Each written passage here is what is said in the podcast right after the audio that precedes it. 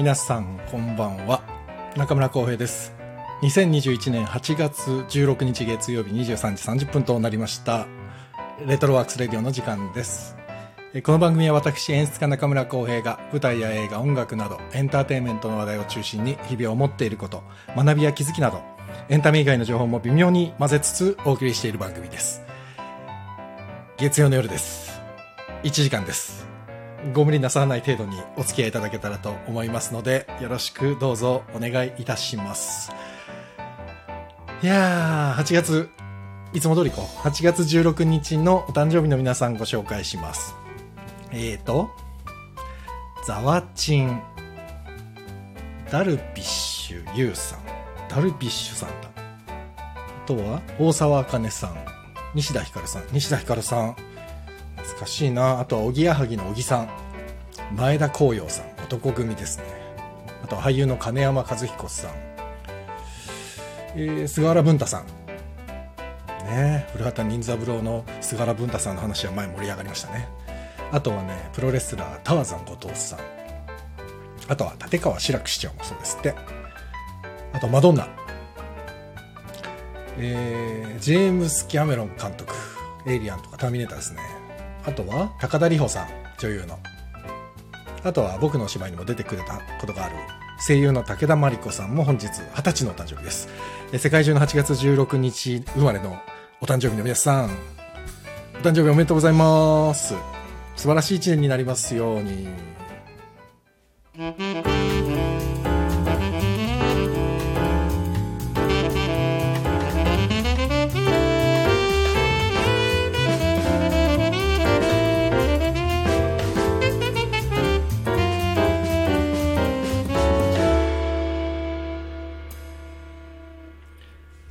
さて、お、NK2 さん、チコちゃん、ジャズさん、福ちゃん、ジラクさん、こんばんは。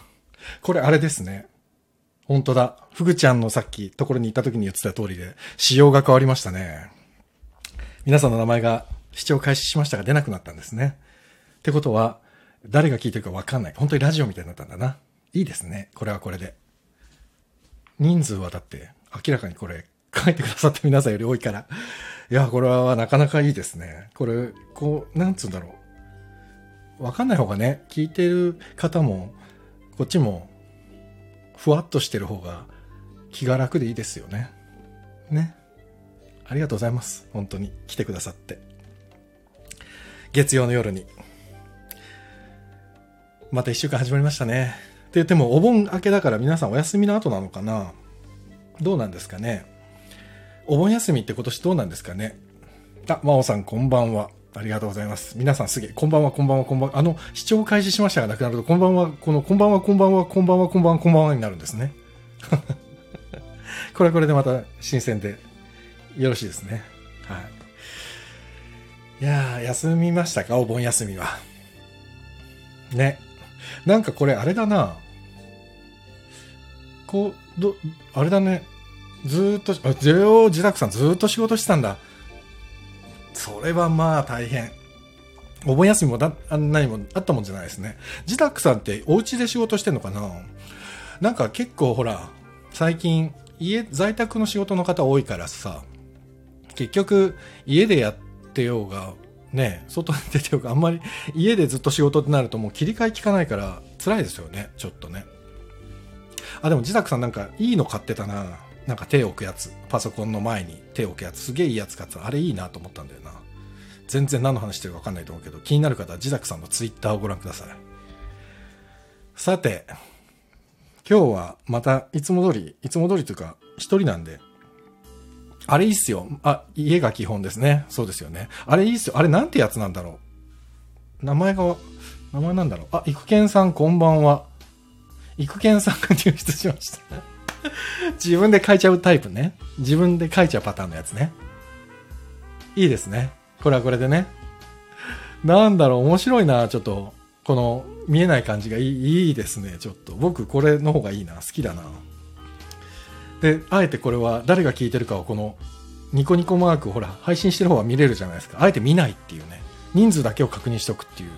これでいこう。そう。ね。で、今日は、まあ、一人で、タイトルは、リスタートするっつって書いて、あ、ちょっと待った。自宅さん、情報くれた。あ、ロジクールなんだね。パームレスト。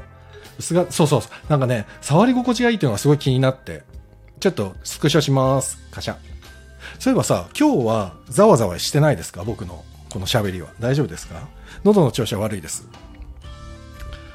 あの、単純に喉の調子が悪いです。なんだか、すごい、面白いなお、バッチリ、よかった。そう、なんだっけ？何の話だっけ？そう、今日一人でやるんですけど、今週の末に、あ、NK2 さんありがとうございます。大丈夫ですってことで。あの、今週末に久しぶりに、あの、ラジオドラマをやろうかと思ってまして、その準備は、えー、さっき始めました 間に合うのかどうかわかんないです。間に合うかわかんないけど、準備始めたんで。あ、イクケンさんもロジクール好きだって。ロジクールって有名ですもんね。あ、ジダクさん楽しみにしててくださいね、金曜日。今週の金曜日は、えー、予定で行くとラジオドラマやります。で、今週の水曜日は、あの、いつもの松岡弘監督がいらっしゃいませんので、あの、お休みなんで、ふぐちゃん、出ますか？ふぐちゃん。福田さん。えー、私もおすすめ受けたんです。いい感じです。あ、そうなんだ。ジダックさんも誰かに紹介してもらって、パームレストを使い始めたってこと？いいですね。なんか、それはそれで。なんかそうやって広がっていくんだな。これが口コミってやつだな。素敵ですね。あ、ふぐちゃん、はいって。水曜日、水曜日。水曜日、ふぐちゃん、暇？暇だったら喋りましょうよ。久しぶりに。福田さんは僕の、あの、元劇団員ですから、うちの劇団の。劇団員ですから。昔話もできるしね。福田さん、水曜日暇だったら喋りましょう。今、ここでオファーかけましたからね、僕。見えないことをいいことに。はいよ。はい、じゃあ、決まりました。今、えー、水曜日は、福田さんと映画観覧じゃなくて演劇観覧します。えー、書いとこう、ここに。水曜日は、福田修二さんと演劇観覧。あ、そうだ。あ、今いらっしゃらないけどね、ロックさんからさっき、あ、ロックさん来たら喋ろう。あ、来ないかな？わかんないけど。演劇観覧します。はい。今これ決まりました。やばいな、今日すごいダラダラしてません、僕。まあ、いつもなんだけど、いつも通りだけど、一人の時って何にも考えてないからやばいな。でね、そう、今日はでもね、ちょっと話そうと思ってたことあって、別に大した話ではないんですけど、大した話ではなくはないな。大した話だな。1年半ぶりにね、今日は、まあ後ろに書いてあるんですリスタートをしたんですよ、僕は。1年半ぶりに。あの何したかというと、まあ、演劇の現場に1年半ぶりに行きましてあの舞台制作に1年半ぶりに参加しまして。あロックさんちょうど来た。ロックさんすいません。水曜日は演劇観覧になっちゃって。レターいただいたんですけどちょっとね僕映画を見る時間が今なくて。でも必ずロックさんのおすすめしていただいた映画を見ますので。またそれをあの松岡さんと話したいと思います。どっかのタイミングでね。で、今なんだっけ。僕、そう、久しぶりに、えっ、ー、と、演劇の現場に今ついておりまして、で、あ、ついておりましてというか、今日顔合わせだったんですよ。演劇ってまず顔合わせからスタートするんでね。で、えっ、ー、と、まあ、後ろに書いてあるんですけど、アンカル旗揚げ公演、昼下がりの思春期たちは漂う狼のようだっていうこの作品に関わることになりまして、で、今日が顔合わせだったと。で、このアンカルっていうのが、僕がこのスタンド FM を始めた当初に、もう、アホほど宣伝しまくった、勝手にね、宣伝しまくってた、しがらみもんじろうっていう人形劇これ見た方がめいいから、いいです。面白いがめっちゃ面白い人形劇ですから、つって、おすすめしまくったモダンスイマーズの、えっと、作演出家の蓬莱竜太さんが、個人ソロユニットとして立ち上げたのがこのアンカル。だから僕は大好きな脚本演出家と 一緒に仕事をすることに、仕事をすることにという仕事をさせていただくことになりまして、大変ありがたい。しかも本当に唐突に声かけていただいて。いやー、びっくりしました。まあ、蓬莱さんからというか、プロデューサーの方から電話、でね、この、まあ、これ縁だなと思うんですけど、今日はだからね、ご縁の話をしたくて、ロクさん出演はしないです。さすがにね、ちょっと後で説明しますけど、あの、これ本当にご縁だなと思うんですけど、そのプロデューサーの方とはですね、実はもう20年ぐらい前に一緒にお仕事させていただいたことがありまして、で、えープロデューサーというか制作さんです。プロデューサーは蓬莱さんだからね。プロ、えっ、と、制作さん。あの、ずっと、モダンスイマーズとかもずっとついてる制作さんなんですけど、えっ、と、その方から急にご連絡いただいて、蓬莱と一緒にお芝居やらないって言われて、えー、僕でいいんですかっつって、結構もうすぐ、こう、なんていうんですかね、いろんな、ちょっと、予定があったんです、秋。あったんですけど、今もあるんですけど、その、もう一方の方にいろいろ連絡させてもらって、ちょっと、こういうお誘いいただいてるんですけど、やってもいいですかっていうのを許可もらってですね、だから今、日光同時進行でやってるんですけど、で、それで、その、20年ぶりに、その、えっ、と、制作さんからちょっとお仕事いただいて、蓬莱さんのこのアンカルの旗揚げ公演に参加できるっていう、こんな嬉しいことはない。で、まあ、あの、今日の、えっ、と、その、顔合わせの時に蓬莱さんもおっしゃってたんですけど、やっぱり、こう、なんていうんですかね、演劇が今、まあコロナの、このコロナ禍の状況で、なかなかちょっと苦しいじゃないですか。だから、あえてなのか、わかんないですけど、この劇場っていう場所で、いろんな演劇人たちと出会いたいっていうコンセプトで、この蓬莱さんが始めているところで、だからもしかしたら、あの、一方的に僕が大好きなんですけど、蓬莱さんが、まあ、スタッフ陣も、ね、演出部で僕入ってるんですけど、演出部のメンバーも全員蓬莱さんと初めてやるメンバーで、で、僕ももちろん初めての演出部3人なんですけど、あの、僕よりお若い女性陣がいて、すごく頼りになる感じの雰囲気の2人で、話しててもすごく楽しくて、今日初めてお会いしたんですけど、3人でもう役割分担パパッとできる感じの、ポンポンポンと話が進んでいく感じで、とってもありがたい。で、まあ、あの、さっきちょっと後で話しますって言ったんですけど、この座組がですね、ほぼ20代なんです、皆さん。大体だから僕より20個ぐらい下の俳優さんばっかり。で、今、まあ僕はハーベスト、劇団ハーベストっていう20代の、10 20代じゃないな、10代、20代の女性陣とずっとお芝居を、まあ、10年近く、7、8年作ってたんで、あの、そういう子たちとの縁は結構昔からあるんですけど、まあ、ハーベストが終わって、まあ、いろんな事務所のレッスンをやってるんで、そのレッスンで出会う俳優さん、若い俳優さんたちはいるものの、一緒に何か作品作るってことは最近あんまり、まあまあコロナ禍でなかったので、20代のこんな若い俳優さんたちと、しかも20人、25人ぐらいいるわけですよ。そういう俳優さんが。25人ぐらいの若い俳優さんたちと一緒にやるっていう機会に恵まれてですね、これはすごく嬉しい。で、まあ皆さん今日自己紹介も聞いてて、まあ面白い、なんかすごく、なんて言うんだろう、楽しくなりそうな出演者の方ばっかりで。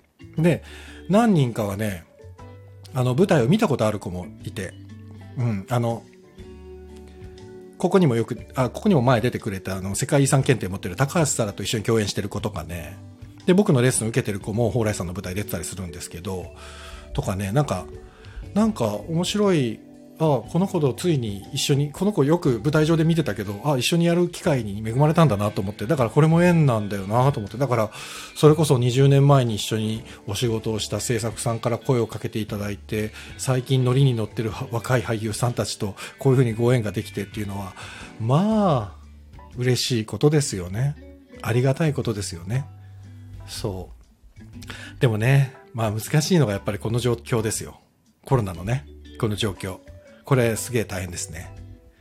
そう。だからね、まあ僕もだから PCR 検査受けたんですけど、まあ陰性で、でまあ陰性を、あの陰性が確認された人は稽古を受けましょうつって、まあみんな来てたんですけど、これがですね、多分何度も繰り返されるわけですよね、稽古期間中に。PCR 検査受けます、PCR 検査受けますっていうのが多分もう随時こう、頻繁にこれが繰り返されるわけですよ。で、もし誰かね、陽性が出ちゃったら多分そこでパッと公演は中止になったりするわけじゃないですか。まあどういう判断するかはまあ、プロデューサー制作チームの判断になるとは思うんですけど、だからね、自分が1年半の間、こうやって演劇に今までこう関わってこれなかったじゃないですか。えこう関わってこれなかったから、今の現状っていうのは、なんとなくは分かってたんだけど、リアルじゃなかったんですよね。自分がその立場に今、今まではあまりいなかったから。で、今日稽古場行って顔合わせしてみんなとこう出演者の皆さんと会って、あ、本当に始まるんだなっていう実感を久しぶりに感じたときに、やばいな、これ。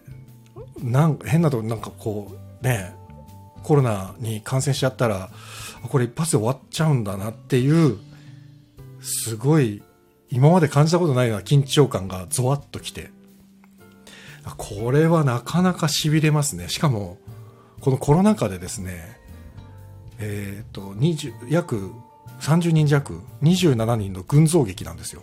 すごいチャレンジングでしょ蓬莱さん、あえてそこを狙ったのかわかんないけど、すごいチャレンジで、でもまあ、そこにチャレンジして、まあ、チームワークを持ってね、みんなでちょっとな、もう感染対策を一生懸命やって、なんとか千秋楽まで駆け抜けたいと。これはもう多分みんな同じ思いだと思うので、そこに気づけたらいいなとは思ってるんですけど、まあ、でも怖いっすね。うん、なんか、近くでもやっぱり増えてるじゃないですか。明らかに。感染者がね。そうなると、でもほら、感染した人が別に悪いわけじゃないし、あ、もちろんね、どっかで飲み歩いたとかだったら、よ、ちょっと待ってよって言いたくなるけど、ただね、どうやって感染したか分かんない方もたくさんいて、その人たちを責めるわけにもいかないし、で、ましてや、今日のこの緊張感を味わった僕から言うとですね、おそらく舞台、今、公演中止がどんどんどんどん発表されてるんですよね。ツイッターのタイムラインとか、僕は演劇関係者をフォローしてるのが多いので、すごいこう中止がどんどんどんどん来るわけですよ、連絡が。でもそれも多分、みんな多分顔合わせのタイミングで同じことを思ってるはずなんで、誰も絶対完成しちゃいけないってみんな思って稽古をスタートしてるはずなんですよ。でも、誰かかかって中止になったり降板になったりするじゃないですか。だこれって本当にコロナっていうのは演劇っていうメディアと本当に対極にいるんだなと思って、ちょっとね、これはなかなかの強敵ですよ。と思いました。今日、改めてあの演劇の現場に行った時に。うん。どうなるんですかね。だから今日もね、あの、すごい人数いるんだけど、みんなでこう、ちゃんと距離を取りながら座りましょうつってやったんですけど、でも稽古期間中に距離取りながら稽古するわけにもなかなかいかないので、で、お客さんがいらっしゃる客席と舞台は、ね、できるだけこう話すことはできるけど、役者同士ってやっぱりなかなか話せない、距離を置けないから、いや、これはなかなか痺れるぜって思いますわ。本当に。ね。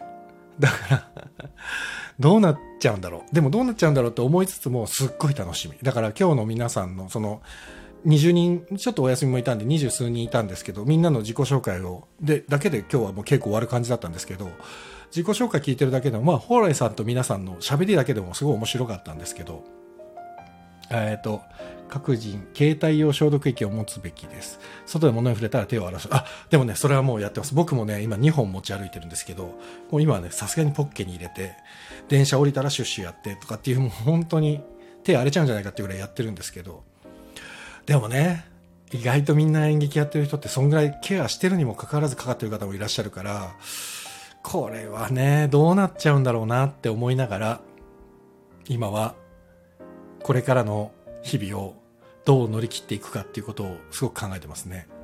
そう。だ演出部が僕含めて、まあ、女性2人いて3人いるんですけど、ね、誰かが倒れても残り2人が頑張るみたいな、そういう示し合わせも今日しました。さすがに。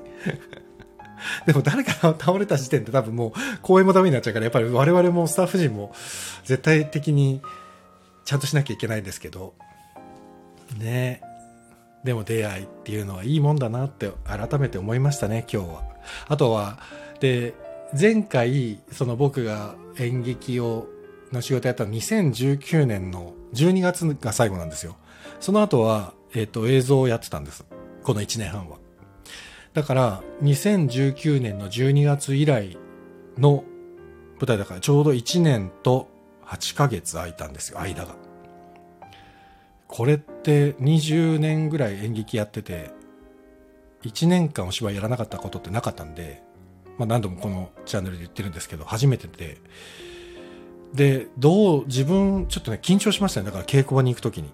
あ、自分大丈夫なんだろうかとか、んなんていうかな、鈍っちゃってるんじゃないかとか、あ、どうしようかなと思って、まず、その、打ち合わせから今日スタートだったんですけど、打ち合わせ行く前に結構ドキドキして、で、打ち合わせ行ったら、なんか戻ってきましたね。打ち合わせしてる最中にメメモしてる自分が、あ、そうだ、俺これやってたわ、って思って。いや、だから、ちょっと感動しましたね。演劇作ろうとしている自分に。で、もうただワクワクしましたね。ああ、めっちゃいい、これ、面白いぞ、これは。と思って。まあ、もちろん本、台本もすごい面白いんですけど、その美術の打ち合わせとか、その演出部の皆さんとお話したりとか、まあ、蓬莱さんと話したり、制作さんと話したりとかっていうことが、前、前は当たり前だったのに、今はそれ当たり前じゃないじゃないですか。だからこのね、あ、もう本当に付き、付き合いとかありきたりなことを言っちゃうけど、当たり前だったことが、当たり前じゃなくなって、それがもう一回当たり前になった時に、当たり前っていうか、できるようになった時にの感動って、あ、こんなにするんだと思って、ちょっと驚きました。本当に。うん。で、実はその、えっ、と、まあ僕があの、いつだっけ？えっ、と、去年、あ、違う、今年の頭ぐらいかな、その、モダンスイマーズのしがらみもんじろうっていう人形劇をバンバンバンバンこのチャンネルで宣伝しまくっていたのが、実は蓬莱さんのことをバンバン言ってただけじゃなくて、去年とかビューティフルワールドっていうのを、えっ、と、芸劇で、東京芸術劇場でやったりしてるのももう見に行ったりもしてて、それこそ、あの時は誰だっけな、光か、川端光と見に、その時はもうたまたまなんですけど、見に行って、二人で、いやーばー面白かったな、つって感動したのを覚えてるんですけど、まあその前もね、句読点三部作とか、まあとにかく、モダンスイマーズは僕はずっとまあ見てて、で、蓬莱さんもいろいろ賞を取ってらっしゃる作家さんであり、まあ演出者賞、優秀賞とかでも取ってて、っていう方なんで、年齢は僕とその、あ、でも上なんですけど、お兄さんなんですけど、いやただ今日話してるの聞いてるだけでも、ああ、面白い方だなと思って。こうやってお近づきになったのは初めてなんで。ただね、一個今日、そうそう、蓬莱さんに会った時に蓬莱さんにも言ったんですけど、僕ね、実は、2005年か6年ぐらい。だから、それこそ劇団レトロノートを立ち上げた頃に、えっ、と、蓬莱さんがですね、僕の地元でモダンスイマーズがお芝居やったことがあって、その時に僕ね、プロジェクターの、あれを、なんていうの、スイッチをね、お手伝いしてたんですよ。それはモダンスイマーズの方に頼まれたわけじゃなくて、そこの主催している、えっ、と、団体の長の方に、ちょっと公平手空いてるんだったらこれやって、なんかスタッフさん今いないんだよって言われて、台本を横に置きながら初めて見るお芝居でプロジェクターをこう、ちゃちゃちゃちゃ出すっていうのをやったんですけど、これがね、あの、蓬莱さんとは初めて一緒に仕事をしたのが 2005年なんです。だから、実はもう16年前に一回一緒にお芝居作ってるんですよ。それを蓬莱さんに今日言ったら、うわーびっくり、それはお世話になりましたって言われたんですけど、いや、だから自分もだから、その時に見た楽園っていうお芝居だったんですけど、楽園がまあ面白かったのめっちゃ覚えてるんですけど、その後に、えっ、と、僕は劇団レトロノートが出来上がって自分の芝居ばっかり作っちゃってたんで、あ、安倍ちゃんだ。安倍が視聴開始しましたって、育賢さんと一緒だ。自分で書いてくれてる。ありがとう、安倍ちゃん。あ、育賢さんなんか、ありがとうの対語は当たり前、当たり前を失うとありがたみが身にします。ああ、もう本当にその通りですね。ありがとうの対語は当たり前か。いや、ありがとうってあれ漢字で書くと、あることが難しいって書くじゃないですか。もう本当に、これ痛感ですよね。ここ2年の間。なんで当たり前のことだったことが急にできなくなっちゃったんだってなるけど、でも当たり前は当たり前じゃないんだよっていうね、ことを今ね、もうもう目の前にこうね、こうやられてる感じですよね、本当に。人間がね。うん、だからでもちょっと、うん、そう。ねなんか痛感痛感。そう、だから、そう、蓬莱さんとの一緒のやったのはその2005年の楽園からスタートして、16年の時を経て久しぶりに蓬莱竜太さんと一緒にお芝居を作ることができるということで大変嬉しいです。であとは何だろうな。今日のそのまあ稽古場っていうか今日はもう本当に読み合わせとかもまだ全然してないのであでそうだ公演の話を全然情報してない言ってないんですけどえっ、とね一応何度か言うんですけど、えー、蓬莱竜太が作るソロユニットアンカルの旗揚げ公演、えー昼下がりの思春期たちは漂う狼のようだっていうのが9月の24日の金曜日から10月3日の日曜日まで 10, 10ステージかな。東京芸術劇場のシアターイストでやります。それに僕はスタッフで入りますので東京近郊にお住まいの方でお時間ありましたらぜひ9月24日から10月3日までいらしてください。劇場に。あの感染対策はバッチリやりますので。ていうかそこまで駆け抜けなきゃみんなで対策しながら。本当に。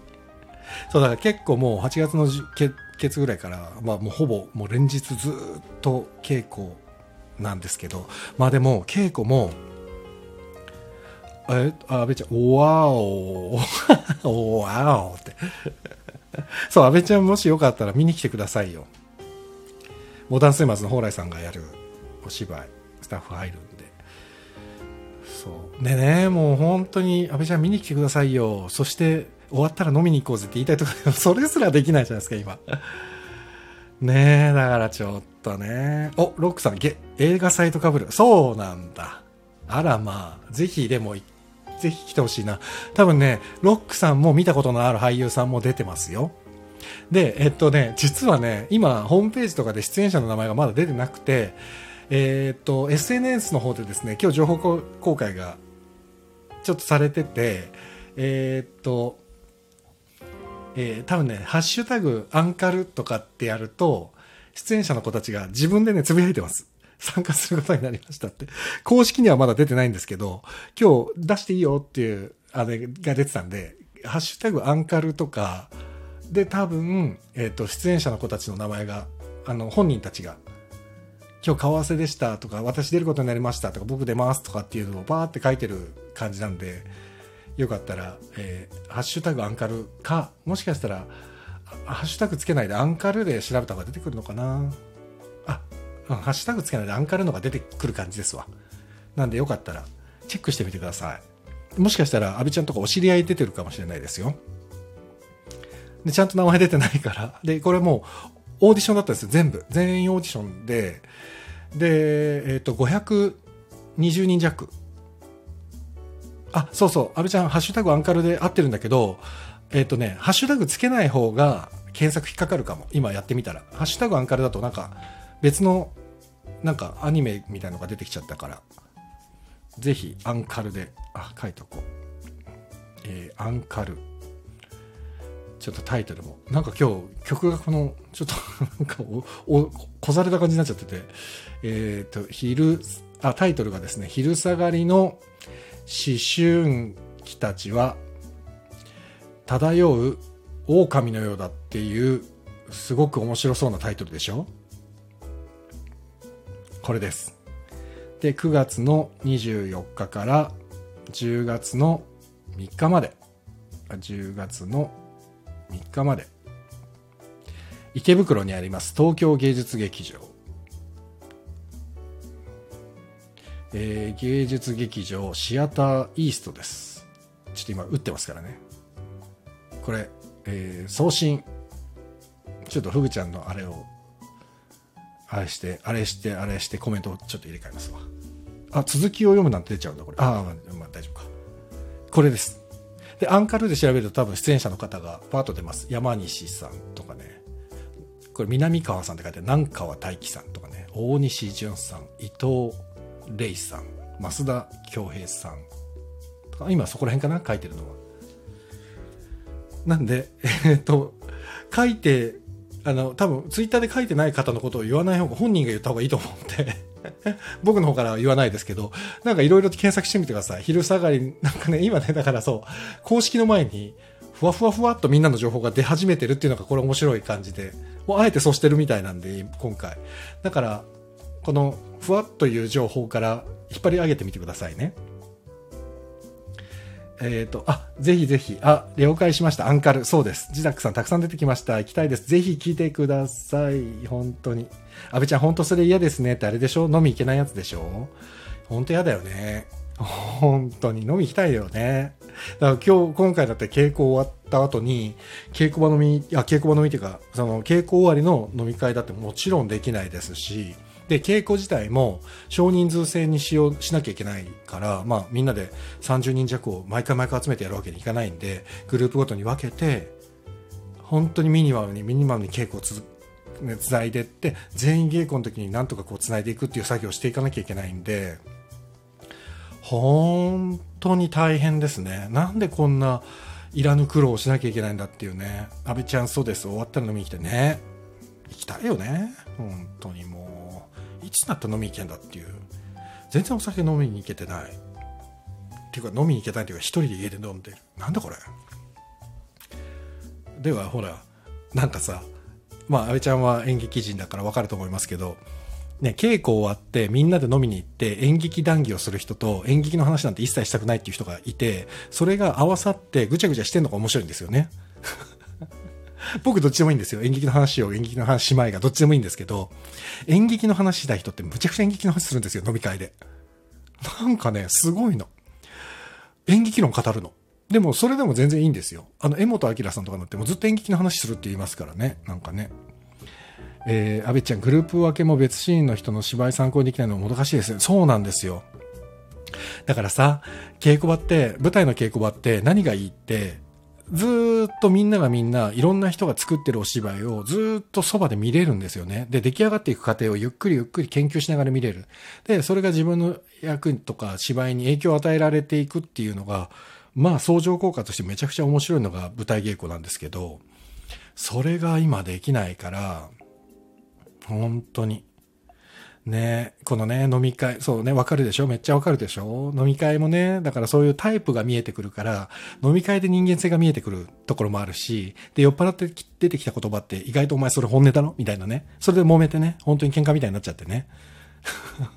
もうそんなところを、今まで、もう何回見てきたかっていう感じなんですけど、でもそれすら多分今あんまりないし、特にね、10代、20代の俳優さんはでも、正直言うと、コロナの前でも飲みに行くって言っても全然飲みに行かない子が多かったんで、もしかしたらあんまお酒飲まない俳優さんからしたら、今の状況はね、終わって稽古、うわ、先輩に誘われたら断れねえじゃんっていうのがあんまりないから、それはそれでいいのかもしれないけど、ただね、ノミニケーションっていうのはなくはないですかね。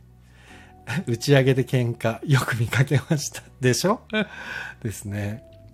まるで映画のシーン撮りそのもの、そうなんですよ。だからね、ロックさんがおっしゃる通りで、その、舞台稽古は本当だったら一つの稽古場にみんなで一度に返して、えー作品を共有しながら作り上げていくっていうのが舞台稽古の良さで、だからこそ、えー若い俳優さんとかがある意味修行の場として舞台の場を選ぶとか、事務所さんもね、舞台の現場に行って演技の修行してこいみたいなところで、それは多分他の俳優さんたちのお芝居見ながらとか、えー自分だったらどうするんだろうって頭をずっと動かしながら稽古場に入れるっていうのが多分俳優さんの特権なんですけど、それがね、今だから自分のシーンだけ稽古場に来るっていうなんか俳優さんもね、せっかくそれこそ蓬莱さんと一緒にできるのに悔しいだろうなと思うけど、まあね、一緒に作れるだけまだいいんですけども、ちょっとかわいそうですよね。その20代の俳優さんたちにとってはね。と思いますよ、本当に。でもそれこそ安倍ちゃんのあれじゃないですけど、打ち上げでよく喧嘩ね、してましたよね。うちの劇団員もね、ふーちゃん、あ、ふーちゃんいなかったのかな喧嘩してたな誰とは言わないけど、熊本の男はよく喧嘩をしてね、あの、誰とは言わないんですけども、元劇団員の熊本のヒゴモッコスは、大変なんていうんですかね、普段めちゃくちゃいい子なんですけども、パーンと切れる時があって、これがまた、しかもね、正義の切れ方をするんですよ。絶対に正しいことで切れるんですけど、そうするとね、本当に手が出ちゃう、危ないけどいいいい人なんですけどね。あ、えっ、と、ロックさん、大きな映画だと A クール、A クルー、B クルーで同時進行したよね。そう。だからでも、まさにそういう状況で今稽古が進んでいく感じになりそうです。だからまあ演出部としてはそういうスケジュールも組まなきゃいけないので結構大変なんですけど、早川さん、あ、早川さん、早川さん、こんばんは早川さん。みんな演劇がやっぱり好きなんだと、飲みに行くのを我慢してる演劇だと、はい、愛しく思ってます。本当ですよってすごいこらえてるのがわかる。今日、今日でさえ僕こらえましたもん。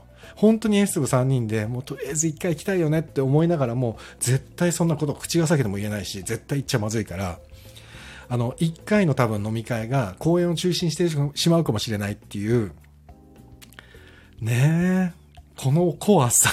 もうやだ、なんでこれ。嫌になっちゃう、本当に。ふーちゃん、虎がね、熊本の虎がね、えー、誰とは言わないとは。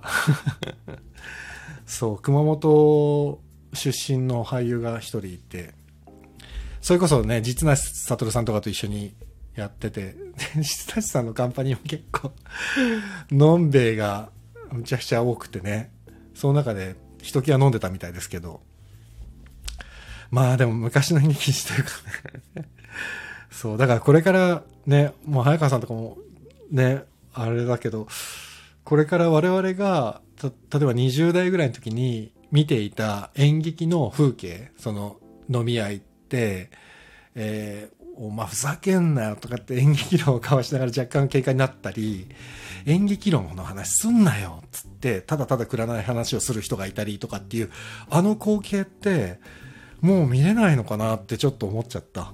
だってこれコロナが明けてもうもう稽古終わりに飲みに行こうっていうのがなんか言いにくくなりそうだもん。飲みに行かないのがスタンダードになりすぎちゃって。だからちょっとなんか寂しいな。って個人的には思ったりはしますよねちょっとうんまあでもそうはならないのかなわかんないなあの僕らみたいな人が行く飲みにとか言っちゃいそうだもんね。結構簡単にね。だってすげえ我慢してるもん、本当に。いつまで我慢してりゃいいんだろうって。今日、久しぶりに稽古に参加して、もうすでに、あ、もう飲み行けないんだって思っちゃったからな。ダメだな。ある種、すごいクズだよね。と思いながら。うん。でも、ノミニケーションとか、で、僕は、あの、もう、タバコをやめて、えっ、と、8年ぐらいになるんですけど、それまではね、1日2箱ぐらい吸ってたんですよ。で、劇団ハーベストを始めて、子供たちに、まあその時はまだ小学生とか中学生のね、あの、だったんで、そのメンバーが。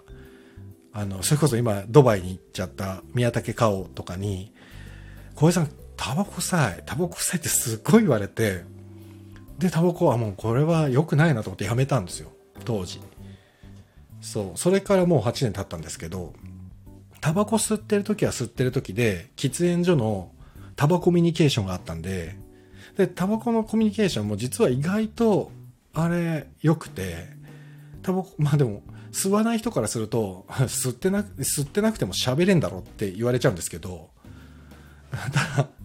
なんかね、吸いながら、なんだろうね、あれお酒じゃないけど、吸いながら言えちゃうことってあるんですよね、不思議とね。タバコ吸いながらだから言えちゃうみたいな。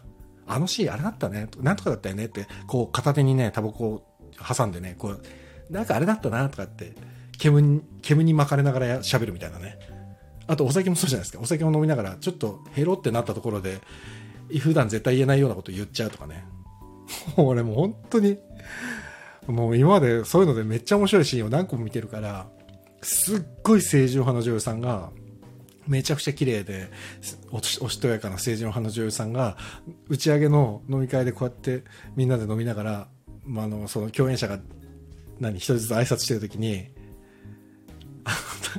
一人、あの、俳優さんが挨拶した時に、その清純派の女優さんが、お前が言うんじゃねえよって小さい声で言ったのを見てて、それがまあ、お酒入ってるし、千秋楽の打ち上げだし、すっげえ、もう、もう超面白くて。お酒入っても、清純派が本音言うとこんな面白いんだと思って。いやーでもそういう光景がもう見れないのかなと思って、ちょっとね、悔しいぜ。本当に。えー、安倍ちゃん、見る側も自分が無症状でクラスターしたらどうしようって思ってます。ああ、でも本当に、俺もだから見に行った時に、そう思った。もうこれ自分持ってて、劇団側に迷惑かけたらどうしようとか、劇場に迷惑かけたらどうしようとか、で、ホンダグループなんて、その下北に見に行った時に、ホンダグループのね、本田慎一郎さんなんて、本当に演劇のために尽くしてるから、今、ああ、本田さんに迷惑かけたらどうしようとかってね、普通に思っちゃうところがあって。ねえ、だから怖い。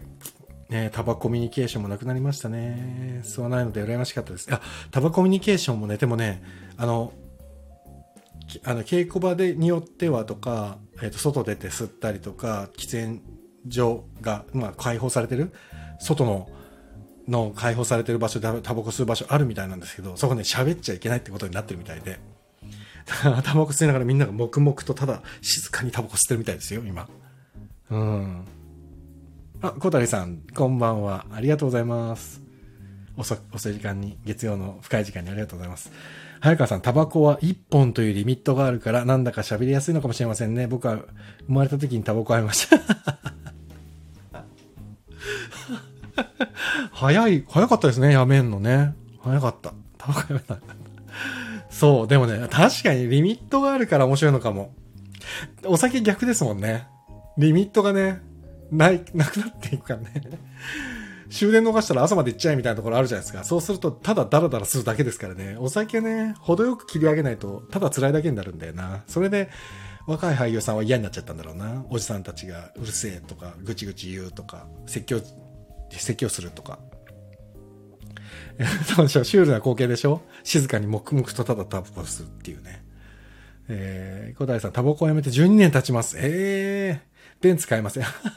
でも僕タバコやめて3年ぐらいで Mac 買いましたよ。マッキントッシュノ。ノートパソコン。あの、アメリカンスピリッツってのを吸ってて、当時。で、当時でもアメスピは僕が吸ってる時でも480円。すっげえ高いタバコだったじゃないですか。今はいくらか知らないんですけど。だから、そのやめて、あの、なんてアプリで、それこそ古い iPhone4 とかのアプリで禁煙貴族みたいな禁煙アプリがあって、それにね、辞めた本数とかで今日も吸わなかったっつってやっていくと、いくらお金が吸わなかった分溜まっていってるっていうのを表示してくれて、それで20万ぐらいになった時によしパソコン買おうと思って、タバコ貯金して買いました。あ、おとちゃんこんばんは。今日は一人でタラタラと喋っています。安倍ちゃん、黙々とも。やだ。おとちゃん、安倍ちゃん。あ、おとちゃん、そうだ。今日ね、僕は、え、自宅さんもタバコ吸ってたんだ。私も辞めて20年。あら。もう先輩方。僕8年ですよ、まだ。あまちゃんですね、本当に。あ、でも大丈夫ですよ。早川さんもタバコ辞めて30運年ですからね。ね。あ、お休み前に来ました。そうそうそう。ね。で、僕ね、さっき話したんですけど、今日からリスタートで演劇の現場に入ったんです。ジダッカさんになってるよ。おとちゃん、ジダッカさんになってるよ。間違えてる？これ。本気？そっちはあ、いいですね。間違えた？ジダックさんね。じゃあ、ジダッカさんはジダッカさんにしようか。これからね。うん、うん。そう。で、僕も今日演劇の現場に本当に1年半ぶりに入って、で、おとちゃんもツイッターを見てたら、ね、今日から新しい職場でお仕事が始まったと。らしいですね。どうでしたか？いい感じでしたか？ね。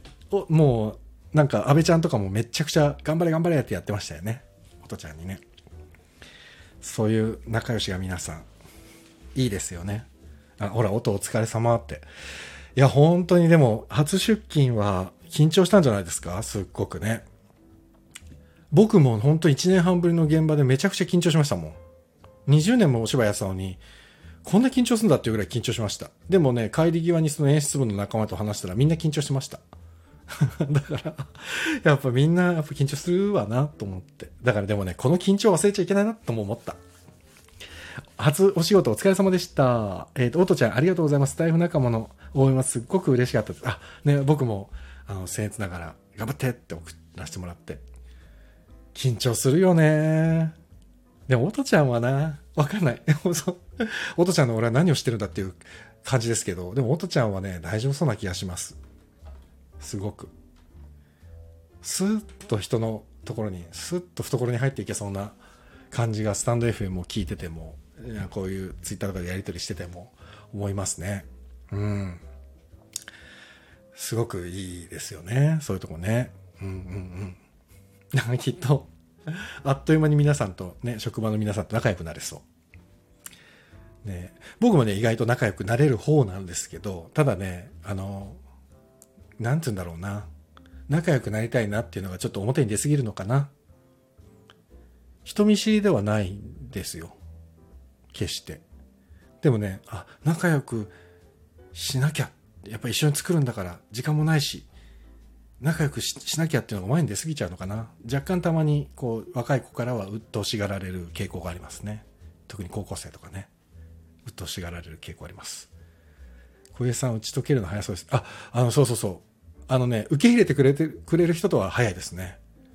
ただそう、なんていうのかな、打ち解けたいぞっていう空気感が出過ぎた場合は多分、あ、この人距離、あ、でもね、距離をね、変に詰めようとはあんまりしないんで、まあでも難しいですね。人見て、人によって変えるっていう手法をとっていますね。うん。そうそう。だから、なんか、こう、僕はほら、普段演出家をやってて、演出家の方って、なんて言うんだろうな。演出家って、人にこう自分のイメージを伝えながら、ある意味指示しながらこう仕事を進めていく割にはですね、人とのコミュニケーション能力が低い人が多くて。矛盾してるでしょ？本当にそうなんですよ。なんかね、人に自分のイメージ伝えなきゃいけないのに、内向的な方が演出家って結構多くて。でもね、だからね、だからこそ、ちょっと面白いのかなと思って、なんか、内向的っていうか、人との距離感がわからない人ほど、多分人との距離感をどう伝えて、どう作っていけばいいのかわからないからこそ、どうすればいいんだろうって考えながら演技をつけていくもんだから、逆にね、深みが増していってるように僕は役者でやってる時に、あ、この人喋るの下手だなっていう、えっ、ー、と、演出家さんを見ると、あ、この人のお芝居は面白くなりそうだなって ちょっと思っちゃう。えー、っと、安倍ちゃん 安倍ちゃん、私稽古の柱しがみつきがそういう人います。柱にしがみつく人はいないけど、なんかいつの間にか稽古場の端っこでみんなのことをチラチラ見ながら、なんとかしたいなって思ってる人とかね あ、あの子なんとかしたいなと思ってんだろうなって思いながらもまあ手は出さないみたいなさ。演出家としてはね。だってこっちもテンパってるから。ね面白いでしょ、自宅さん。阿部ちゃんも可愛いですね。そう。だからねそうなんですよ。だからね、演出家はみんながみんな、えっと、喋りが上手なわけじゃないんで、だからね、逆に、あの、喋りがあんまり上手じゃない演出家さんが、すごく組んでくれる俳優さん見つけると、その人にばっかり話しかけちゃうみたいなところもあるしね。この人に言ったら全部分かってくれるんだろうみたいな。本当に。そう。そうだから僕は、だからどっちかっていうと僕はその喋る方、喋るタイプの人間なんで、ああでもない、こうでもない。例えば、A っていうことを言いたかったら、まあ A っていう言い方、A の直接的な答えは言わずに、B っていう方法で言ってみたり、C っていう方法で言ってみたり、結果的には A の答えにたどり着くように、いろんな言葉を使って演出つけたりするんですけど、もうね、伝わらない時にね、自分でやっちゃう演出家もいらっしゃいますしね。安倍ちゃんはね、柱にしがみつくんだって、ヨートちゃん。自分の世界観があるからこそ伝える声も偏りますよね。そうそう。でも、でもそうなんだよね。ほら、僕も演出家を始めた20代前半の頃に、長島かよって言われたことあって。あのどうしても擬音ばっかり言っちゃうんですよ。もうちょっとシュッてやって、パンツって、ドロドみたいに喋ってくれる？みたいなこと言って。あ、え一見さんありがとうございます。ぼちぼち、またありがとうございます。おやすみなさい。そう、なんかね、擬音で喋っちゃうんですよね。擬音で。だからね、でも、それだと伝わらないってことにだんだん気づき始めて、それで、こう、ちゃんと言葉にしなきゃっつって、いろいろ本読むようになったりとかしてったわけですよ。でもね、あの、僕ね、それでもね、擬音でね、演出つける方って未だにも先輩でもいらっしゃるし、でもね、俺はそれはそれで全然良くて、それこそ安倍ちゃんが言ってる通りで、自分の世界観をなんとか伝えたいっていう中で、擬音がバンバン連発される方っていて、でも、実は擬音の方が伝わりやすかったりすることもあるし、すっごい細かく細かく感情の部分をちゃんとつけていってあげる丁寧な演出家さんもいらっしゃるし、これね、本当にいろんな演出家とか俳優さんがいることが舞台の面白さだと思うんですよね。それがね、ずっと稽古場でね、試行錯誤しながらみんなが進んでいく感じが、まあだから僕は多分稽古場がすごい好きなタイプの人間なんです、本当に。安倍ちゃん、陰キャ人見知りでテンパリアクションです。いや、まあでもほら、現場によってはね、もしかしたら自分に抜群にはまる傾向もあるかもしれないしね。ねえ。そうですよ。ロックさん、カメラマンは伝わらない無意味な言葉で褒めます、でも、カメラマンさんって、例えばね、僕がカメラマンの役ってって振られて、で、撮るシーンやりますよって言われたら多分ね、いいよ。いいね。おそれいいね。かわいいね。とかって、いや、なんか、この定型的なさ、ステレオタイプのやつあるじゃないですか。あれとかね、言っちゃいそうですもんね、セリフとしてね。そう、だから、演出家だったらどう言うんだろうな。演出家っていうものを知らない人からするとどういうこと言いそうなイメージなんだろうな。蓬莱さんはでもやっぱり今日も聞いてて思ったけど、隣で蓬莱さんが皆さん、みんなにね、喋ってる言葉を聞いてて、やっぱり言葉が、のチョイスがすごい面白くて、ちょっとした言葉が、でみんな笑っちゃう感じ。だからやっぱり、ああ、すごく言葉を知ってる方だなと、やっぱり思いますよね。でも、言葉を知ってる人の方が多分演出家は絶対的にいいですよね。間違いなく。うん。安倍ちゃん、私も写真を撮るようになって演出家さんの気持ちが分かってきました。なるほど。そうか。演出家ね。演出家ってどんな仕事なんですかって聞かれても、なかなかはっきりと答えるのは難しいですよね、演出家って。オーケストラの指揮者だとかって特に言う人いるし、僕もたまに言っちゃうんですけど、実は指揮者とも若干違うしな指揮者はね、リアルタイムで指揮できるけど、演出家はリアルタイムではできないですからね、本番中に。そう、だから指揮者ともやっぱちょっと違うんだよなそう、完成まで、本番初日までに持ってかなきゃいけないですからね。まあ難しいとこだな。でもやっぱり、そう、今日は、あの、皆さんも、おとちゃん、さっきのおとちゃんもそうですけど、ね、なんかリスタートするっていうのはまたちょっと違うもんだな。あ、また気持ち新たに、この大事なものを大事にするとかっていうのが、ね、当たり前なことを当たり前にするとかっていう、この、なんか月並みな表現ですけども、そういうのを痛感した一日でした、今日は。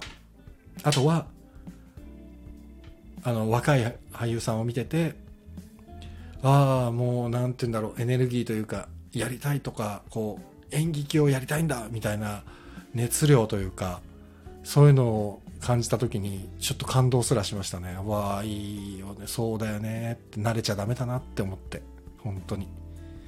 一生懸命やろうと思いました。本当にそれは思いましたよ。本当に。ね。まあまあ、そんなとこですよ。で、こんなにタラタラ喋って1時間喋っちゃったんでね。えー、ロックさん、映画のシーンは世界の共通語です。ああ、シーンね。そうですよね。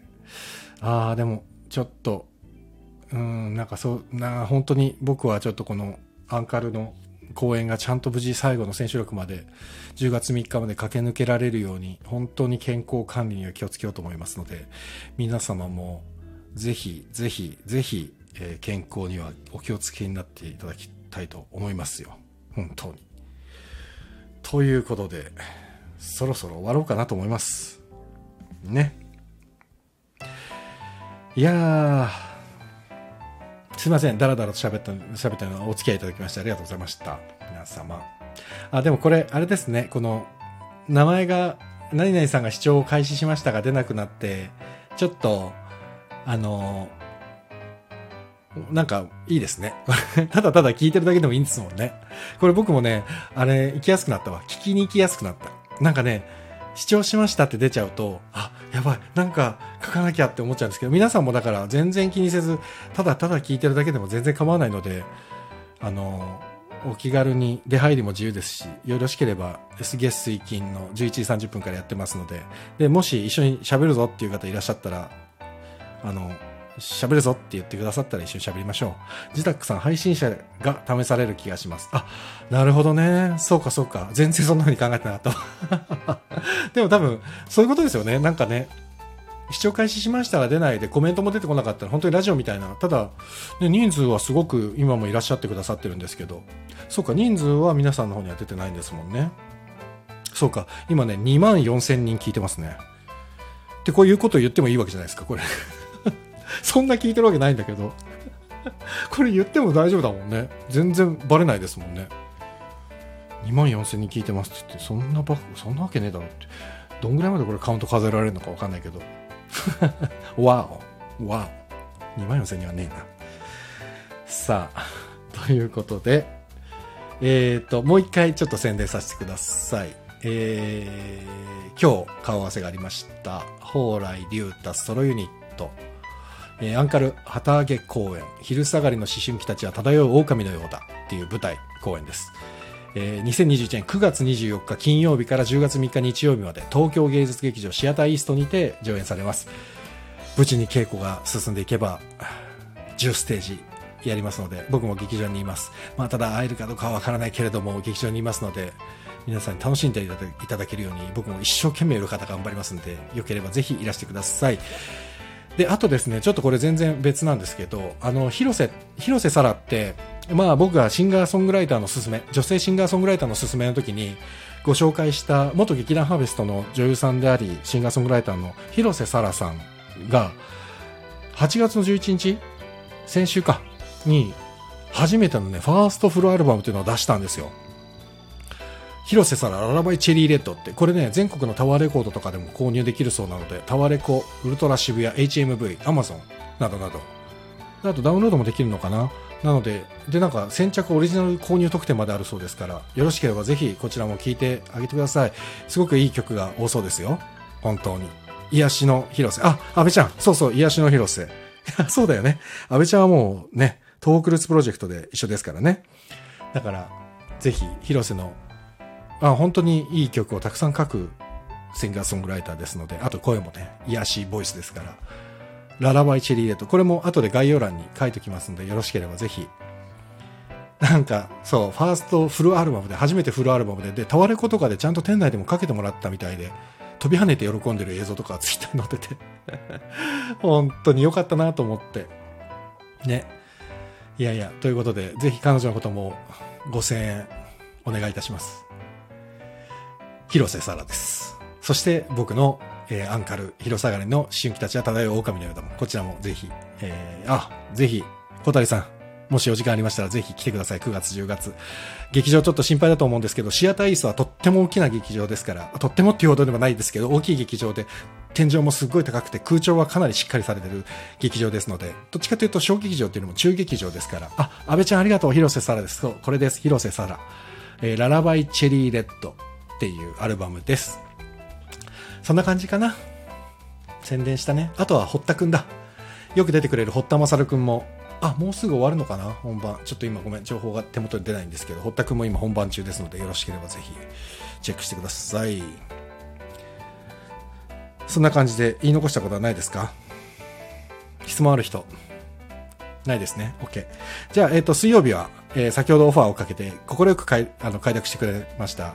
今聞いてくださっています、福田修二さんと一緒に、えー演劇の、演劇観覧します。ふぐちゃんには演劇観覧って言ってるけど、なんかふぐちゃんなんか、あのネタたくさん用意しておいてください。僕は危機戦の方にもありますから。あの、なんか一個見る？あでも俺見る時間ちょっとなくて。劇団レトロノートの頃の話する？たまにはね、ふぐちゃん。その熊本の虎の話とか、悪口しようか。悪口大会ね。じゃあそうします。ということで、えっ、と、水曜日は演劇観覧をしますので、よろしければ皆さん来てください。安倍ちゃんとかは、安倍ちゃんは iPhone だったらよかったら乗ってほしいな、上に。水曜日ね。もし時間あったら来てください。はい。そんな感じで、えー本日も月曜から夜更かしにお付き合いいただきましてありがとうございました。えー皆様、今週1週間も頑張りましょう。ということで、お相手はレトロワークスレディオ中村浩平でした。皆さんおやすみなさい。ありがとうございました。良い夢を。グッナイ。バイバイ。どうやって終わるんだっけこれ。おやすみなさい。